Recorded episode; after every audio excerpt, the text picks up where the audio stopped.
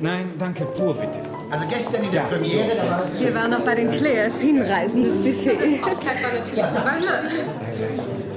Gestatten, mein Name ist Fox. Fox. Sehr erfreulich. Gestatten, mein Name ist Cox. Ah, das ist also Mr. Cox. Guten Abend. Habe schon viel von Ihnen gehört. Ich bin Gregory Gilmore, ein Freund des Hauses. Guten Abend, Mr. Gilman. Man hat sie schon bekannt gemacht, sehe ich. Gerade wollte ich vorstellen. Paul Cox und Greg Gilmore. Ein hübscher Anblick. Zwei so gut aussehende Herren. Geneviève, verwöhnen Sie uns nicht. Guten Abend, gnädige Frau. Haben Sie Dank für Ihre reizende Einladung. Sie kam genauso überraschend wie willkommen. Ja, und ein bisschen spät, nicht wahr? Entschuldigen Sie, aber mein Vater hat darauf bestanden, dass wir Sie noch heute einladen, nicht wahr, Papa? Na, eigentlich war es ja wohl deine Idee. Hauptsache, Sie sind da, Mr. Cox, und ich hoffe, Sie nun öfters bei uns zu sehen. Vielen Dank. Äh, Haben Sie meinen Mann schon gesprochen? Hallo, Edmund. Möchtest du Mr. Cox nicht guten Tag sagen? Aber gern, Mr. Cox, wie geht's Ihnen? Freut mich, dass Sie Ihnen kommen. Bla bla bla bla. Geschwätz mit lila Soße.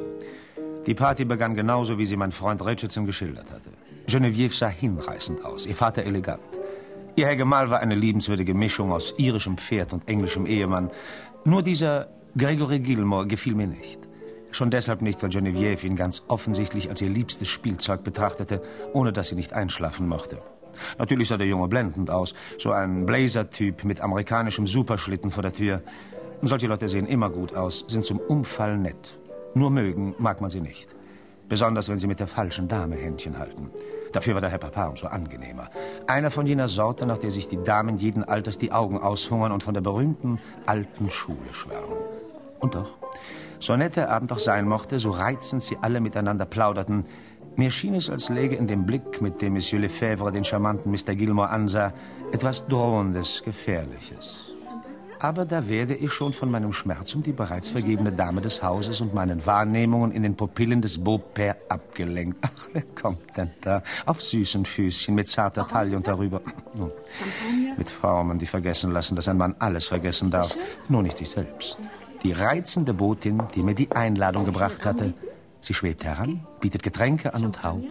Bitte, mein Herr, was darf ich Ihnen reichen? Champagner, Whisky, Orangensaft? Wie schön, Ihr Herr zu sein.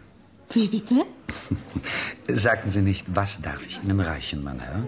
Nun reichen Sie mir das Schönste, was Sie haben. Reichen Sie mir einen Whisky. Bitte? Danke. Aber gehen Sie nicht gleich weiter. Machen Sie es wie ich.